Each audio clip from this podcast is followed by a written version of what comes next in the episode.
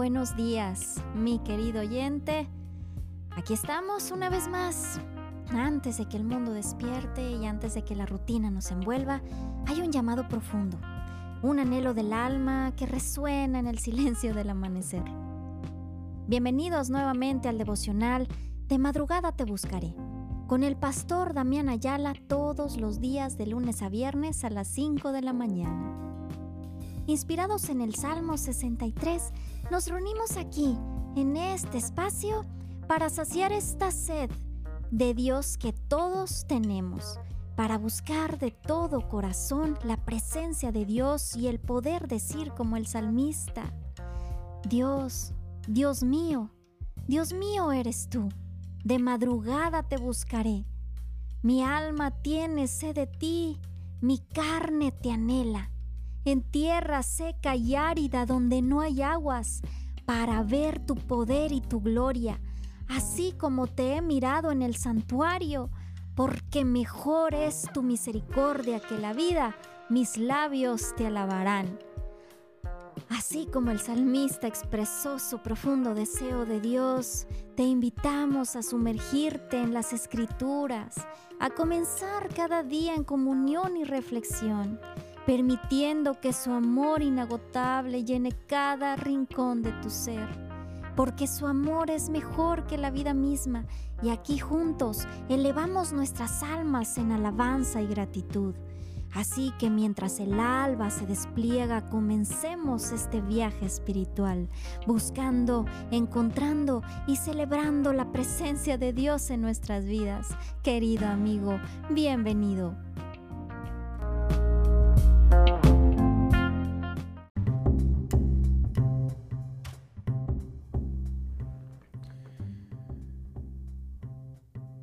Gloria a Dios, mis amados hermanos, Dios, el Dios poderoso, no me los bendiga grandemente. Gloria, gloria a Cristo. Estamos muy contentos el día de hoy porque Dios nos permite venir a, a reunirnos en esta hermosa mañana, mire, hermosa y bendecida y muy bendecida mañana. Gloria, gloria a Cristo. Le mando un saludo a mis hermanos, aquellos que se han de conectar en, en el YouTube. Gloria a Cristo. Gracias por el apoyo a este canal. Eh, a mis hermanos que se conectan en Facebook o que ver esa transmisión diferida, ¿verdad? Y gloria a Cristo por aquellos que escuchan este podcast. Dios me los bendiga en gran abundancia. Qué, qué bueno es Dios, mis amados. Qué bueno es Cristo poderoso estamos contentos, estamos felices. Gloria a Cristo. Y bueno, vamos a continuar en nuestro programa de madrugada te buscaré con un servidor Damián Ayala. Vamos a continuar en el, en el, con el tema, ¿verdad? Que estábamos viendo ayer. Estamos viendo Génesis 12 del 1 al 3. Cuando Dios hace el primer llamado. Santo me gusta porque en su primer llamado, como vimos ayer, Dios, Dios le da promesa de, mucha bendición a Abraham. Dios le dice, te, le dice, te bendeciré, serás bendición. Santo Cristo, ¿verdad? Te bendeciré y serás bendición. Bendeciré a los que te bendijeren y maldijere a los que te maldijeren. Santo poderoso Dios. Y, en el primer llamado, fíjese, ¿verdad? Dice, haré de ti una nación grande y te bendeciré y engrandeceré tu nombre. Dice, dice una, la dice otra versión, y te haré famoso. dice, engrandeceré tu nombre y serás de bendición para otros. Poderoso. No solamente serás, no solamente serás bendición, sino serás de bendición para otros. y se cumple. ¿Cómo se cumple en nuestras vidas esto? Primeramente, cuando tú eres de bendición, cuando tú eres una persona que sin temor alguno habla su palabra a quien esté enfrente y lo necesite, nosotros hablamos de su palabra. Pero no solamente eso, amado hermano, sino que también cuando Dios te bendice y añade a tu vida, tú tienes para bendecir, o sea, ser usado por Dios y añadirles a otros lo que Dios te ha añadido a ti. Poderoso es Dios. Pero hoy quiero que cerremos el tema con el último verso. Te bendeciré a los que te bendijeren y maldijiré a los que te maldijeren. Santo Dios. Dijimos, ¿por qué Dios le da esta promesa a Abraham? ¿Por qué? Bueno, primeramente es porque, como lo dijimos, es que Abraham llevaba en sí mismo la promesa. En su sangre estaba la descendencia que iba a traer a Jesucristo. Santo, poderoso. En él estaba el inicio de lo que iba a suceder muchos años después, algunos miles de años después. ¿Cómo es Dios? Solamente, solamente Él conoce sus caminos. Qué, qué tremendo. Y entonces cuando, cuando las personas le bendecían, no solamente bendecían al hombre a Abraham, sino bendecían lo que llevaba dentro, a lo que la palabra le llama la simiente, la semilla, la descendencia, la sangre, el ADN. Y cuando las personas maldecían a Abraham, maldecían no a la persona de Abraham, sino a la promesa. Pero ¿quién puede contra Dios, amados? ¿Quién puede contra un Dios poderoso? ¿Mm? ¿Quién puede maldecir a Dios? Por eso vemos en la Biblia el profeta, cuando un rey quiere que uno de los profetas maldijera al pueblo, pues no podía. ¿Cómo, cómo, cómo, cómo maldecir lo que Dios bendijo? El único que puede bendecir realmente, va a sonar fuerte lo que le voy a decir, siempre lo advierto, el único que bendice, del único que procede bendición como tal, digamos que del único que verdaderamente sale bendición, aquella bendición, aquella bendición que enriquece y no añade tristeza, estamos hablando de la verdadera bendición, es de Dios. Solamente de Dios procede. Número dos, mire bien, mire, mire muy bien. Y del único que puede, y el único ser que verdaderamente puede maldecir es Dios. Por eso cuando el hombre cae, Dios maldijo al hombre y a la tierra. Nada más. De nadie sale maldición. Dios puede usar instrumentos para bendecir y puede usar instrumentos de justicia, que son personas, cosas, situaciones o eventos. Puede hacerlo. Pero de donde el que, del que puede hacerlo es Dios. Entonces,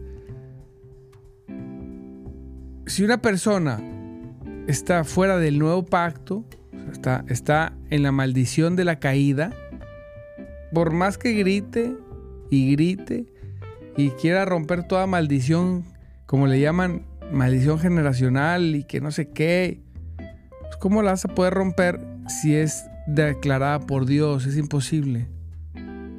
La única, el único que puede romper una maldición declarada por Dios es Dios mismo y lo hace, mire bien, a través de Cristo. Por eso cuando recibimos a Cristo, toda maldición del pecado y de la muerte, toda se rompe, se rompe. Aun cuando queden comportamientos que hay que corregir, toda, toda maldición dada por Dios desde la caída, ahí se acaba, se termina.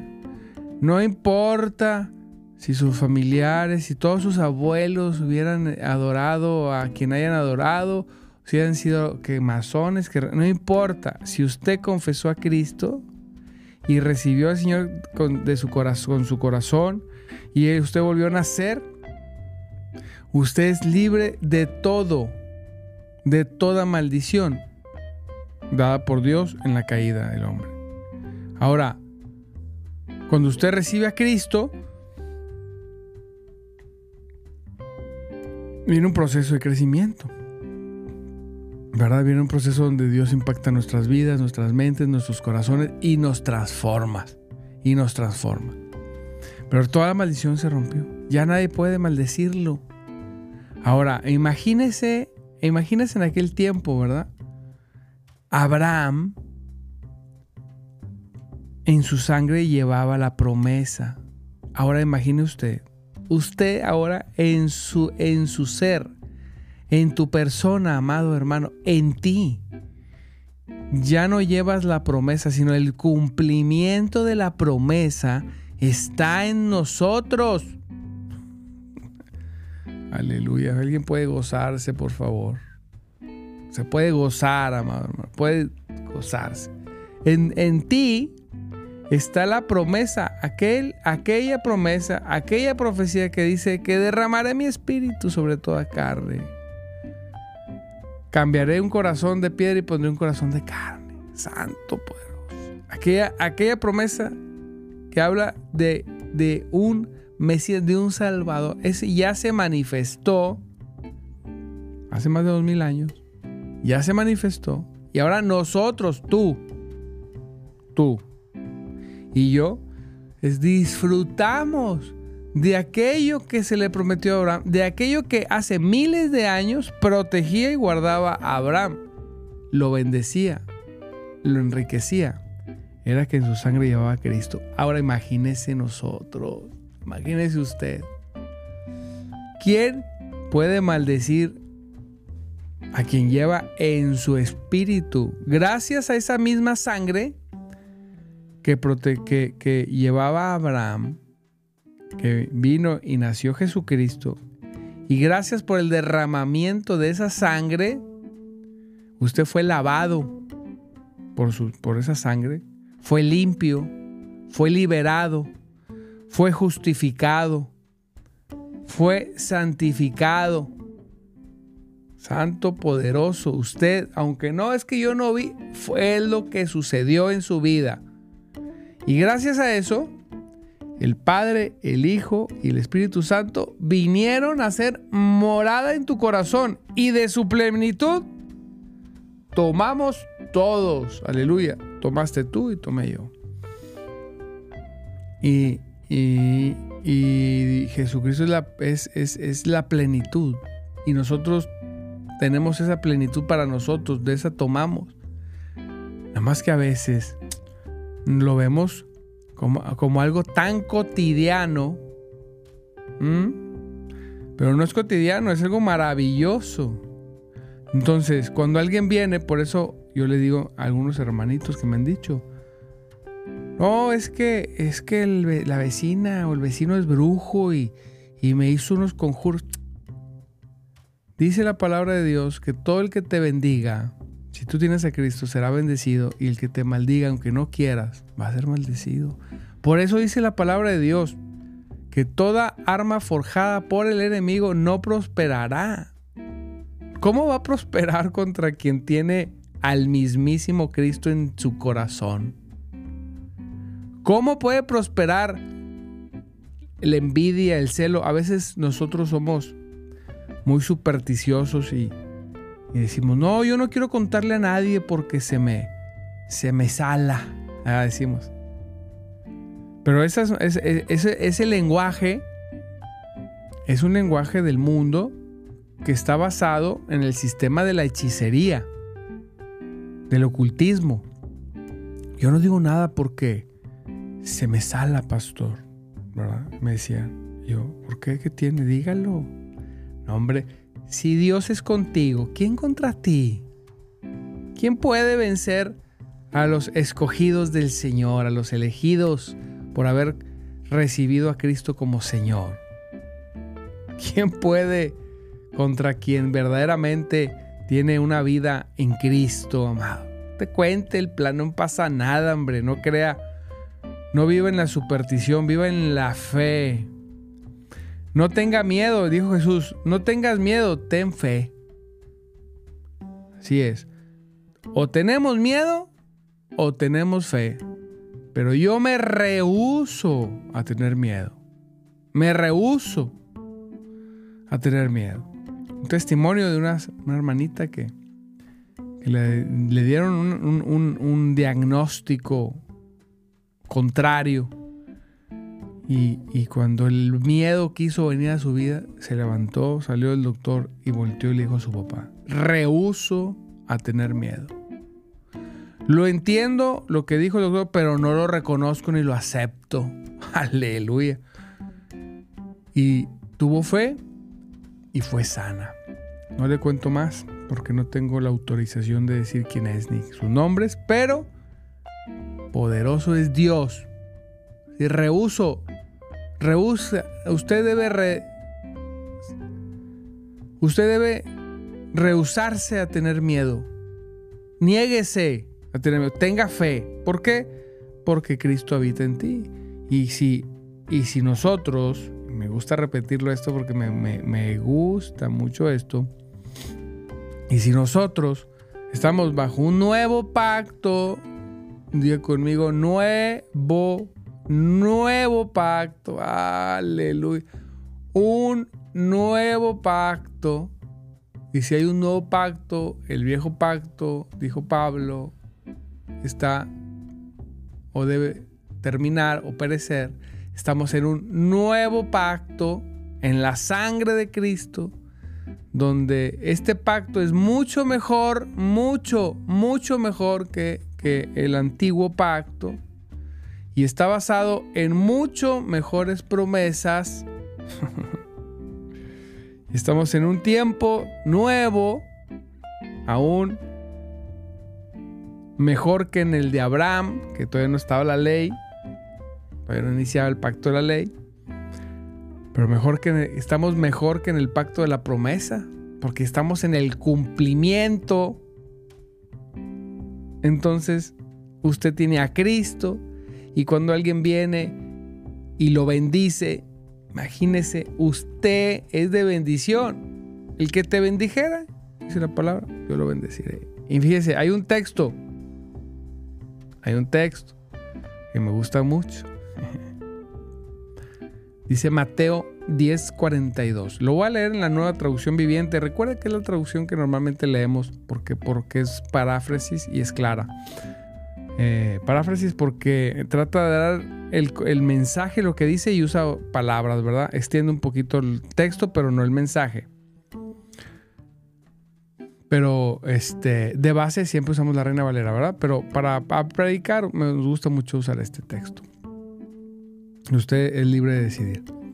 Mateo 10, 42, nueva traducción viviente, dice, y, dice, y se le dan, dice, y si le dan siquiera un vaso de agua Vamos a abrir todo el texto que dice. Dice, dice, dice. voy a leer un poquito, un, versículo arriba para contextualizar. Si reciben a un profeta como a alguien que habla de parte de Dios, recibirán la misma recompensa que un profeta. Está hablando de recompensas. Y si reciben a un justo debido a su justicia, recibirán una recompensa similar a la de él.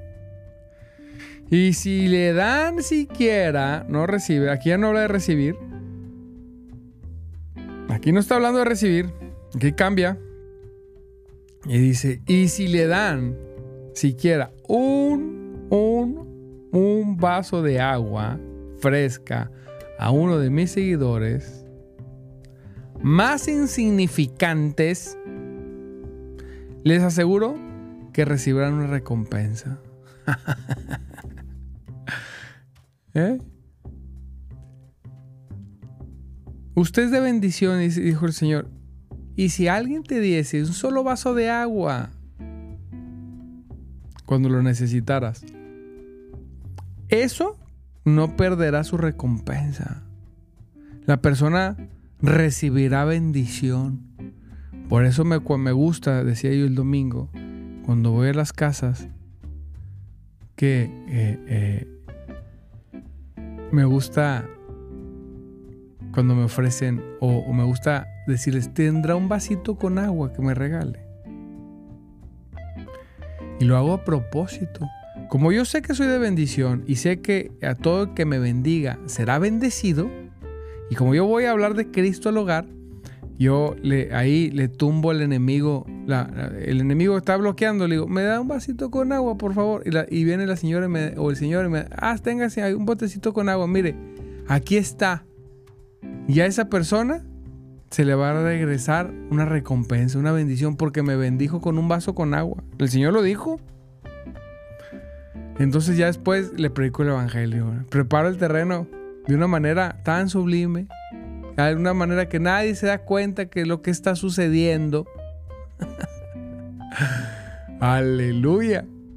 Y cualquier atadura del diablo ahí ya se amoló porque pues ya la persona está en condición de recibir una recompensa, porque Dios porque Cristo lo dijo y como Cristo tiene poder y es autoridad sobre todas las cosas, tiene más autoridad sobre todo, pues entonces no hay manera de que no, ¿verdad? Entonces, gloria a Cristo. Así que tú eres de bendición. Si alguien te bendice,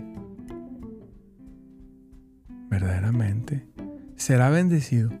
Ah, oh, pero si alguien, si alguien te maldice, tremendo, aquí entramos en otras palabras, en, otras, en otros lugares, será maldecido. Así dice la palabra. Y no es que tú lo maldigas, es que cuando tú maldices a Dios, ¡pum! O sea, se le te regresa, ¿verdad? O sea, ¿quién, ¿quién puede maldecir a Dios? Y uno puede decir, pero yo no soy Dios, pues no, pero, pero en ti está la promesa ya hecha realidad.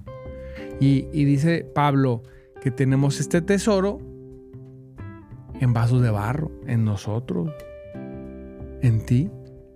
Y entonces, por eso nosotros no peleamos nuestras batallas. Por eso Jesús dice, amen a sus enemigos, oren por los que los persiguen, ¿verdad? Y resulta, o sea, ¿por qué?